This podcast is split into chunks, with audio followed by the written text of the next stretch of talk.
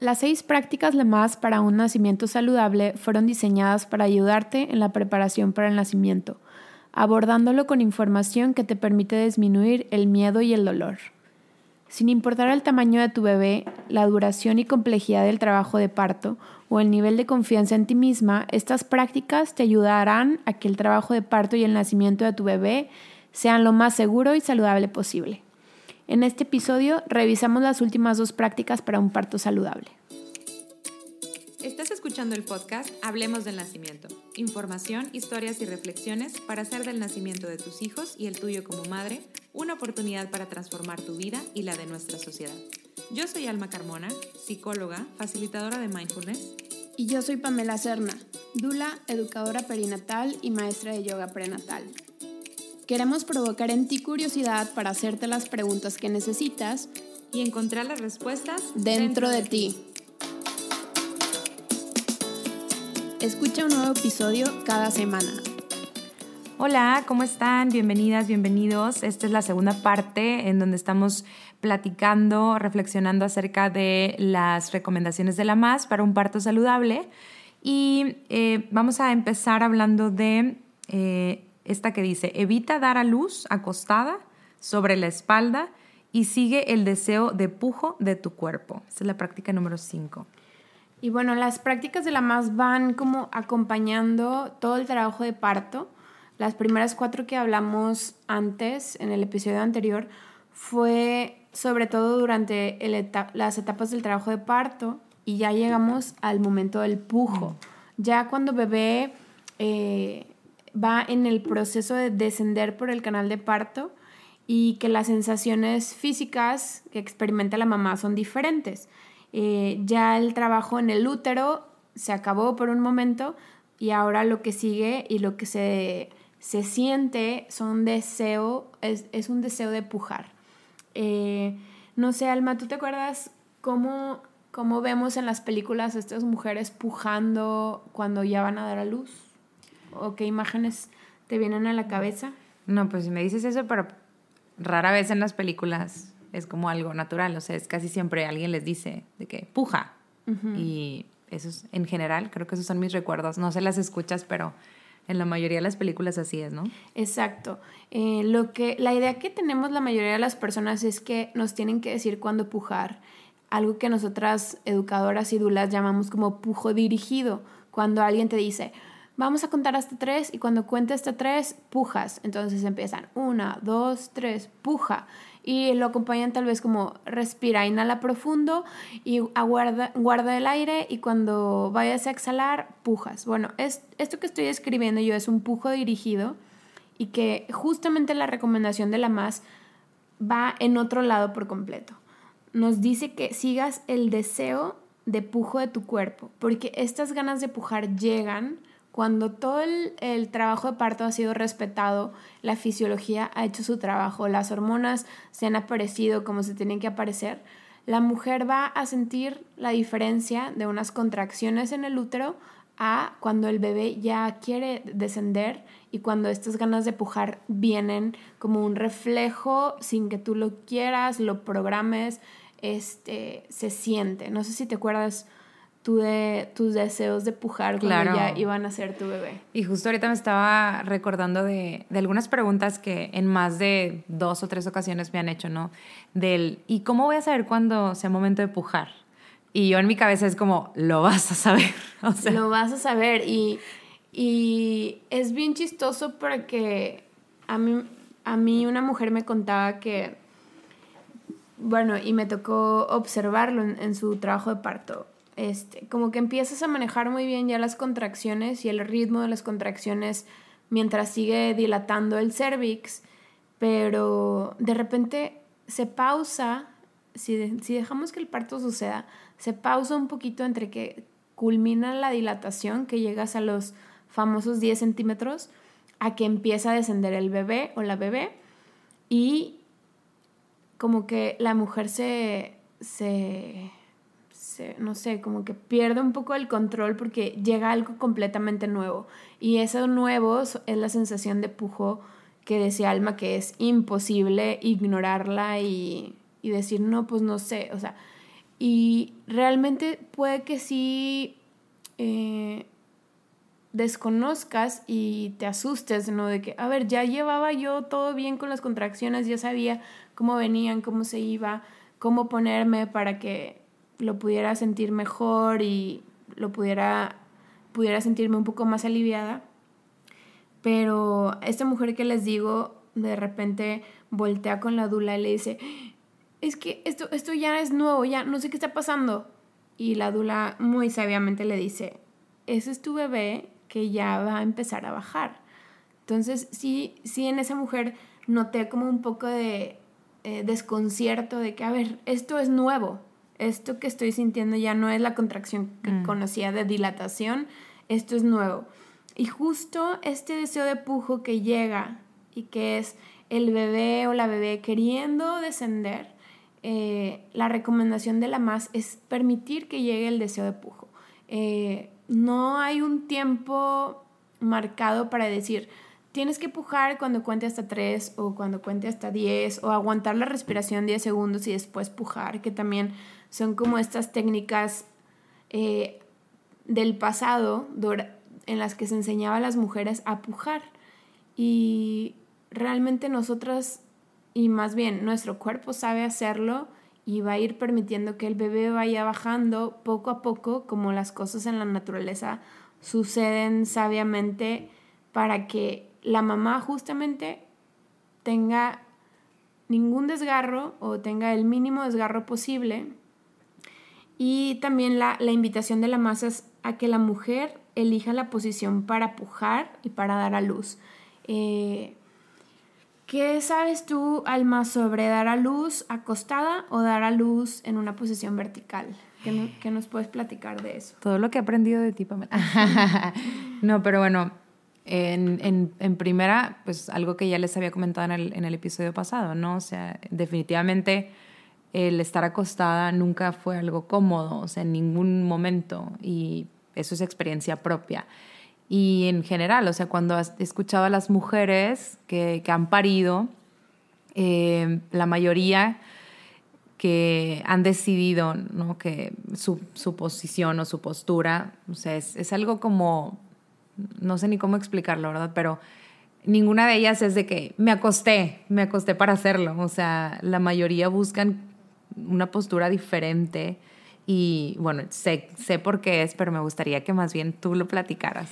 Pues eh, más que, bueno, voy a, voy a decir varias cosas, pero ahorita estoy viendo una imagen de una mujer sentada sobre un banco de parto, que no sé si todas las personas que nos escuchan lo conocen, pero si no las invito a buscar en Google eh, banco de parto o banquito para el parto o algo así. Y realmente parece, es bastante parecido a un excusado, al lugar donde vamos al baño. Eh, y ahí lo que pasa es que nuestro, nuestra pelvis y nuestro sacro, sobre todo el hueso planito que sentimos este, y que es la parte de atrás de nuestra pelvis, se libera y no tiene ninguna superficie rígida que esté bloqueando su posible eh, movimiento hacia atrás, que permite que el bebé baje y descienda y no encuentre ninguna obstrucción de hueso que bloquee su paso. Este, eso en el, en el excusado o en este banco de parto se siente mucho mejor que estar eh, recostada sobre tu espalda. Y también otra fuerza increíble es la de la gravedad, que al tomar una postura vertical con el tronco, o sea, estás erguida, estás derecha y la gravedad está ayudando al descenso del bebé, o sea, ese poder de la fuerza de la gravedad de la tierra que atrae a los cuerpos hacia abajo, igual eh, hace efecto sobre el bebé y le ayuda a encontrar su camino hacia afuera y hacia abajo. Este, y sí, eh, hace poquito dimos una clase de las etapas del trabajo del parto y tengo una, una alumna que es médico, es doctora y decía, bueno, se me hizo muy interesante que una doctora lo dijera, pero dice, pues es que las acostamos en la cama porque es más cómodo para nosotros médicos estar sentados en el banquito y ver que la mujer está un poco más arriba y yo pues recibo al bebé. pero realmente la comodidad para la mujer está en la postura que ella decida y que todo esto tiene que ver con las, las prácticas anteriores que dijimos, ¿no? De si no tienes intervenciones, si no estás limitada en tu movimiento, si te sientes acompañada y te sientes segura, este, si el, el trabajo de parto empezó por sí mismo y las hormonas han hecho su trabajo en todas estas horas, tú te vas a sentir segura de encontrar la posición para parir. Em, hay cada vez más hospitales que, que, bueno, más que los hospitales, los médicos, los obstetras, que, que pues como retoman esta sabiduría de las de pues de la humanidad en el pasado cuando las mujeres no estaban obligadas a ir a un hospital a dar a luz este y hay por aquí en Monterrey donde nosotros estamos uno que otro médico que ya eh, recibe y se tira al piso a recibir a los bebés eh, en diferentes, en las posiciones que sus madres eligen. Eh, creo que esa es una pregunta súper valiosa para que cada una de las personas que nos escucha, si están buscando elegir a su médico, eh, pregunten como, bueno, doctor, y si yo quiero tener un parto en una postura que no sea recostada sobre la cama, ¿qué, ¿qué tan dispuesta estás tú o estás tú, doctor, a poder eh, permitir que esto suceda.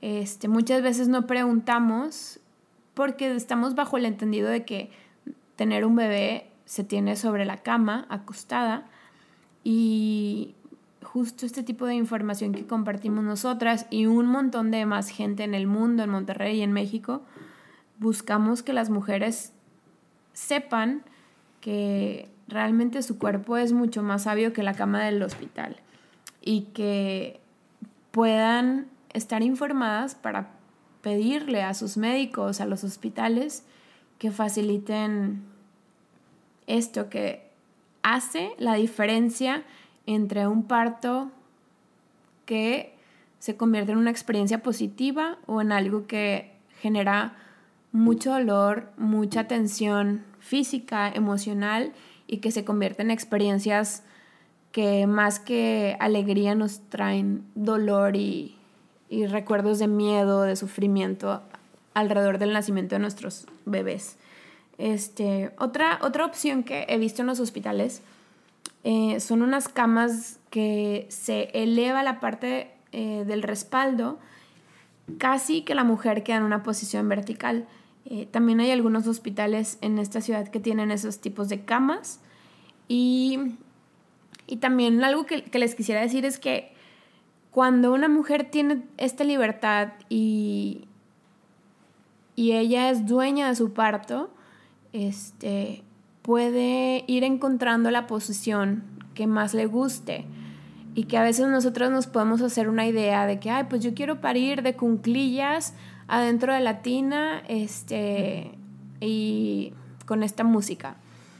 Pero que a la mera hora las mujeres vamos encontrando diferentes alternativas y, y algo bien valioso es que podamos irlas probando conforme va avanzando el trabajo de parto y que realmente nos podemos dejar sorprender de que al final a lo mejor esa mujer que quería su parto en agua prefirió parir sobre la cama en cuatro puntos o en el piso o sobre el banquito, eh, pero que al final ella pudo encontrar lo que fue más cómodo para ella, para ese momento del pujo y del nacimiento. Eh, no sé si quieres compartir algo más. No, me quedé con eso último que dijiste porque em, creo que sí pasa, o sea, lo, creo que ya lo habíamos mencionado en el episodio anterior, ¿no? O sea, que, que cambias de opinión en la medida en la que tú tienes esta eh, posibilidad de elección, eh, pues te vas dando cuenta que algunas ideas que traías en la cabeza tal vez no funcionan tanto o en, en, el momento en el que pruebas algo te sientes más a gusto y más cómoda. Entonces se vale cambiar de opinión.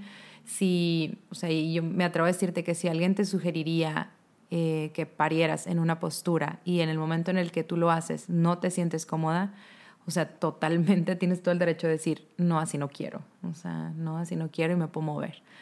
Entonces, em, le facilita a todo el mundo, ¿no? Al final, hasta a la persona que te lo haya sugerido le va a facilitar también a esa persona, o sea, el que te hayas movido, ¿no? O sea, a donde te sientes cómoda. Sí, eh, mientras dices esto me acordé de un parto en casa que acompañé como Dula. Eh, ya había nacido el bebé eh, en una tina, en cunclillas, la mamá, todo bien. Y después estábamos esperando que saliera la placenta. Para aquellas y aquellos que no saben, pues después de que nace el bebé, nace la placenta eh, con unas contracciones uterinas después del nacimiento del bebé. La placenta se desprende de la pared del útero y nace como si fuera otro bebé. Este, y bueno, estaba con esta, estábamos ya en que nació el bebé, estábamos muy felices, todo bien, qué hermoso, pero la placenta no salía y, ya habían pasado varios minutos. es normal que, la placenta salga como entre 15 media hora después de que nace el bebé, a veces menos, y lo mejor es dejar que solita la placenta salga. Este, pero bueno, no salía y, y creo que este, alguien sugirió, no me acuerdo si fui yo o fue la partera o fue alguien, pero fue como, porque la mamá ya estaba acostada en la cama, ya había salido de la tina, ya se había acostado en su cama. Este, entonces la mujer se fue, la ayudaron con, unas dos personas eh, a sus lados para encaminarla hacia el baño y justamente se sentó en el excusado eh, y salió la placenta. O sea, como que también el cambio de la postura recostada a pasar a una posición vertical también ayudó a, que la placenta saliera.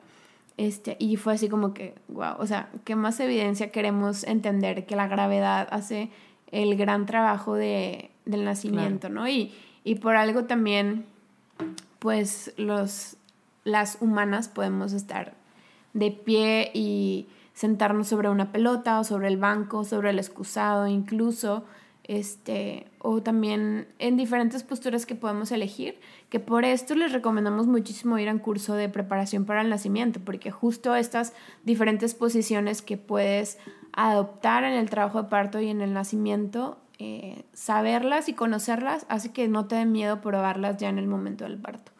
Eh, y bueno, vamos a pasar a la última, a la sexta práctica, la más. Eh, si quieres, ¿me ayudas a leerla, por favor, Alma? Dice, mantén a mamá y bebé juntos. Es lo mejor para ellos y para la lactancia. o sea, ya, ya salimos del parto. Ya salió bebé, ya salió la placenta y ahora viene este continuo. Entonces, con, las prácticas la más, si se dan cuenta, empezamos desde la etapa de prelabor, que es antes de que empiecen las contracciones del trabajo de parto. Pero justo este, este bebé vamos a pensar que es niño, este, avisó al cuerpo de mamá que ya estaba listo para nacer y empieza a circular todo una orquesta de hormonas en el cuerpo de su mamá y en el cuerpo del bebé para que suceda toda esta fiesta del nacimiento. Ya que nace bebé, ya que sale la placenta, ahora, ¿por qué es tan importante continuar, eh, mantener este continuo de mamá y bebé juntos, Alma? ¿Se te ocurre por qué nos puedes compartir desde tu sabiduría? No sé, ahorita que dijiste la fiesta del nacimiento me quedé pensando, em, o sea que definitivamente todavía no acaba la fiesta cuando, cuando nace bebé. No, apenas empezó. Apenas, apenas empieza lo bueno. Es como llegar al antro, pero ya a las 12, ¿no? Este, si es a las 10 todavía no. Y, y sí, definitivamente, o sea, incluso cuando hablamos de nacimiento, el definirlo, o sea, como cuándo inicia y cuándo termina, me cuesta trabajo como decir, bueno, eh, termina cuando, cuando nace bebé, o sea, porque todavía todo lo que sucede después tiene un impacto impresionante en, tanto en, el bebé como en el vínculo, como en mamá, como en la lactancia, Em, hasta te puedo decir que me iría hasta la llegada a la casa, ¿no? O sea, como todo, que en algún otro momento hablaremos de, todo lo que, lo que viene después también. Y bueno, regresando a esta práctica, em, un poco mencionando el tema de, de, la lactancia y la importancia, o sea, lo que se ha demostrado en en, bueno, si tú vas con cualquier asesora de lactancia, consultora de lactancia y pediatras que están preparados en ello, em, te recomiendan el que tanto mamá como bebé estén juntos y le habla, hablamos, ya hemos hablado de la hora sagrada o todavía no, no, ¿verdad? Este, en este episodio y en el pasado no. No, pero bueno, em, em, que inicia como esta hora sagrada que le llaman. la hora sagrada es como todo el, el para mí es como como cerrar, como el, el, cerrar de esta primera etapa, ¿no? Del nacimiento. ¿A qué, ¿A qué me refiero con cerrar? O sea, se, de, se da este nuevo, hasta me pongo chinita, me da como, como nostalgia acordarme, o sea, porque ve todo lo que acaba de suceder antes, entonces la importancia de que puedan estar juntos para hacer como un, ay, no sé, no sé ni, ni qué palabra tan maravillosa poder ponerle ahí. Eh, pero es precisamente como el, el pasar de la etapa de estar dentro de mamá y ahora estoy fuera y poder conectar con ella de un, en un nivel totalmente diferente, ¿no? Entonces... Sí, me, me imagino un poco como este reconocimiento mutuo, ¿no? Entre que mamá reconoce a su cachorro y que el cachorrito está oliendo y experimentando a su mamá desde afuera. Que, ah, se me hace... Para los, los, que hemos vivido ese momento como, como madres, pero también a las afortunadas y afortunados profesionales de la salud que trabajamos en, en esto de acompañar nacimientos. Verlo. Ver ese momento es un regalo sagrado. Divino, sí. Donde nunca más se va a poder repetir. Es darle la bienvenida a bebé y, decirle bienvenida, bienvenido a este pecho que te va a coger y te va a alimentar y te va a nutrir. Eh, no solo con leche, sino con todo un corazón este, listo para ser tu mamá. Sí, o sea, bebé todavía no, o sea, no, no, no ve. O sea, imagínate el, el haber nacido, ¿no? Entonces, para él, todo lo que está sucediendo es como totalmente diferente e incluso hasta extraño y podría decir que pudiera ser hasta molesto, ¿no? Entonces, el hecho de que pudiera estar con mamá, que es este único ser que, con el que comparte muchísimas cosas, el poder olerla, el poder, ahora ya si nos ponemos a hablar de que bebé está en el pecho de mamá, el poder escuchar todavía el latido del corazón, em, ya si mamá empieza a hablar, pues también como tal vez puede reconocer esta voz, Em, todo eso es, es, como darle una bienvenida de una forma lo más armoniosa y lo más seguro. O sea, a mí se me viene la palabra como seguro totalmente. O sea, imagínate la escena totalmente contraria, ¿no? O sea, donde acabo de nacer, estoy en un lugar totalmente desconocido, donde aquí sí tengo frío, tengo calor, tengo hambre, escucho ruidos que no conozco y no estoy con esa única persona, ese único ser que conozco, o sea, no estoy con él, entonces... Sí, que a lo mejor pues todos los que están a mi alrededor sí son médicos o enfermeras que me están eh, cuidando en estos primeros minutos, pero no comparto con ellos ningún vínculo, Exacto. ningún vínculo hormonal, porque mamá y bebé están completamente ligados eh, en reconocerse entre ellos. No, no dejo ni un minuto de maravillarme en la capacidad de nuestros cuerpos de comunicarse por otras formas aparte de la verbal. Este, los olores que se despiden entre mamá y bebé y todas las comunicaciones entre nuestras células suceden cuando mamá y bebé están juntos. Entonces, ya si nos fuéramos después a tener una conversación con algún neuropsicólogo, neuropsiquiatra pediátrico o algún especialista en el tema del cerebro del bebé, desde este momento sus conexiones neuronales están en calma al saber que está con mamá. Entonces es, no voy a meter estrés a un cerebro recién nacido. Exacto. Entonces, ¿cómo le hago? Pues lo mantengo junto a su mamá, en el pecho cálido, en el que ayuda a regular su temperatura, en el que este contacto piel con piel, porque es algo que promueve, mucho el, el nacimiento respetado, eh, para que bebé busque el pecho de mamá y se empiece a dar toda la, la pues la función hormonal para la producción y de leche y que bebé encuentre el pezón de mamá, todo esto sucede cuando los mantenemos juntos. Y todo, o sea, todo tiene una razón de ser, o sea, no, no, lo decimos así como nada más porque se escucha bonito, porque, o sea, todo está totalmente relacionado. O sea, el tema de las hormonas, si no se da este reconocimiento de hormonas, si no se da esta señal al cerebro de mamá, entonces el cerebro no va a comenzar con la llamada bajada de la leche, em, si no se da este, esta posibilidad, por ejemplo, de, de que bebé encuentre el pezón de mamá,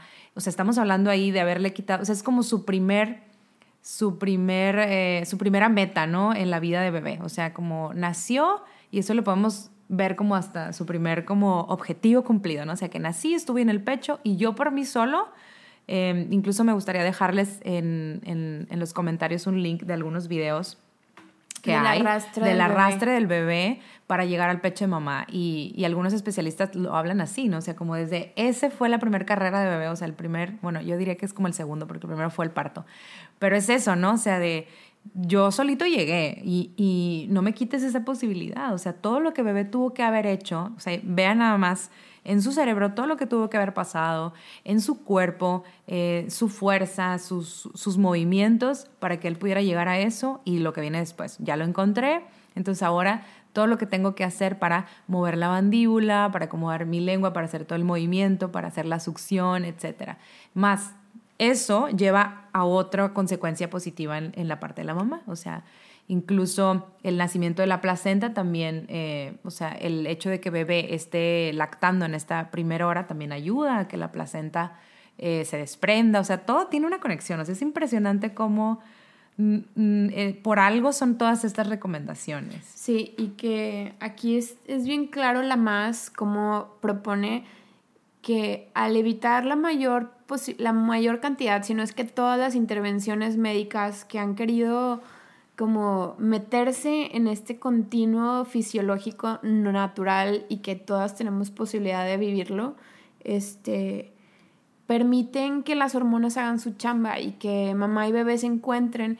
Y las invito también a pensar si han tenido eh, alguna perrita preñada por ahí en su casa, una gatita, y que observen también o que se, o que se remonten a ese recuerdo de qué pasa con otros mamíferos cuando dan a luz, qué pasa con una, una gatita que tuvo a sus pequeñitos eh, y que luego luego se prenden al pecho y que ya no se quieren despegar de su mamá y que justamente luego no sé si les pasa de que bueno, eh, ya tuvo sus gatitos pero hay que regalarlos, bueno, pero todos respetamos y no los queremos separar hasta no sé cuántas semanas o meses después. Es mínimo dos meses. Y es lo mismo con nosotros humanos y humanos. Este, es como mantener ese vínculo y es normal que mamá y bebé ya no se vayan a separar en los siguientes meses hasta que vaya madurando el sistema digestivo, el sistema nervioso del bebé, o sea, muchas cosas que tienen que pasar y que este mantenerse juntos mamá y bebé permite que se desarrolle más, eh, pues, con toda normalidad el cerebro, funciones de todo tipo en, el, en los sistemas físicos del bebé. Sí, y ahorita que mencionabas el tema de los mamíferos, porque es bien importante, o sea, luego hacemos mucho estas comparaciones, ¿no? O sea, pero creo que nos da mucha claridad en por qué de todas estas recomendaciones y demás. Pero, o sea, incluso ¿qué pasa? Te comentan, ¿no? Así de, no le agarres el cachorrito a la perrita porque se, se enoja, ¿no? O sea, porque ni siquiera, o sea, ni la mamá, o sea, es, es, algo como totalmente instintivo, o sea, no me lo quites, o sea, ¿qué onda? O sea, yo acabo de, de tener este, este, este cachorrito y es mío, ¿y qué pasa con los cachorritos cuando los despegamos de las mamás? O sea, también, o sea, es algo que lo hemos visto, o sea, lo, lo veo, búscalo en Google y vas a ver el la ansiedad que, que, se da cuando, cuando existen este tipo de, separaciones. Y ahorita lo que, lo que mencionabas eh, de qué es lo que viene después, o sea, poco a poco, o sea, no, no decimos tampoco que nunca más, o sea, nunca jamás, o no, no, no van a despegarse. A mí me gusta bromear con eso. Cuando doy la clase de preparación para el nacimiento, les digo a las parejas de que, bueno, ya nació el bebé, se pega a la mamá y ahora nunca más se, se volverán a separar. Pero es broma, es, broma. Es bromi. Sí, se van a ir dando cuenta que conforme exista esta, este respeto al vínculo, es donde ellos van a ir tomando esta seguridad de poder decir, ok, este es mi vínculo principal y lo tengo y la gente lo respeta, entonces puedo mirar hacia otros lados, yo bebé, y empezar a vincularme con otras personas. Entonces pudiera ser papá, pudiera ser otro cuidador principal, pudiera ser, no sé, en general. Y conforme va creciendo, va estableciendo estos vínculos. Entonces fíjense, o sea, no estamos hablando de un impacto nada más a corto plazo, sino estamos hablando de que esto tiene impacto a mediano y a largo plazo en cómo nos relacionamos con otras personas, en qué tan seguros estamos, en tener esta, eh, esta base, ¿no? De, siempre poder confiar en, en, que esto existió y, y, lo puedo replicar en mis otras relaciones, etcétera, etcétera. Me encantaría que tuviéramos un siguiente capítulo donde habláramos de la importancia del apego eh, emocional con nuestros cuidadores principales cuando somos eh, pequeños en nuestra primera infancia y cómo repercute eso en, nuestra vida adulta, porque aquí lo vemos como, ay, bueno, si ya están juntos, pues la lactancia funciona y todo, pero va muchísimo más allá y también algo que, que creo que merece un episodio es qué pasa con la mamá y con este apego, o este vínculo más bien, que se da gracias al apego inmediato. Este, porque hay muchos, muchos temas alrededor de la salud mental de la mamá en el posparto y que, que estaría increíble invitar a, algún especialista a hablar de todo lo que detona también ya el nacimiento del bebé en la mamá. En la mamá. A nivel mental. Anotado. Muy, bien. pues con esto vamos cerrando nuestras seis, nuestro segundo episodio de las seis prácticas para un parto saludable que propone la MAS y, les decimos que hay muchos, mucha información en internet desde la página de la MAS que les vamos a dejar por ahí. Hay muchos recursos para padres y madres y eh, para otros profesionales de la salud.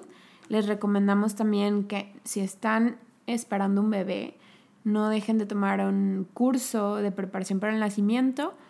Este, y bueno, es todo de nuestra parte. Aquí tenemos el tiempo limitado, pero como dice Pamela, o sea, de cada una de estas prácticas podríamos aventarnos fácil un episodio completo. Entonces, en un curso se da esta posibilidad, se da este tiempo, se dan estos espacios y, y también se da la oportunidad de escucharte, ¿no? O sea, aquí no te podemos escuchar como para eh, profundizar más en algún, en algún tema en específico. Entonces, de ahí la importancia. Y pues bueno, como siempre, en los comentarios están nuestros contactos si llegaran a necesitar más información o quisieran hablar con nosotros por alguno de estos temas. Y con mucho gusto estamos ahí para ustedes. Gracias. Nos, Nos vemos. Nos escuchamos pronto.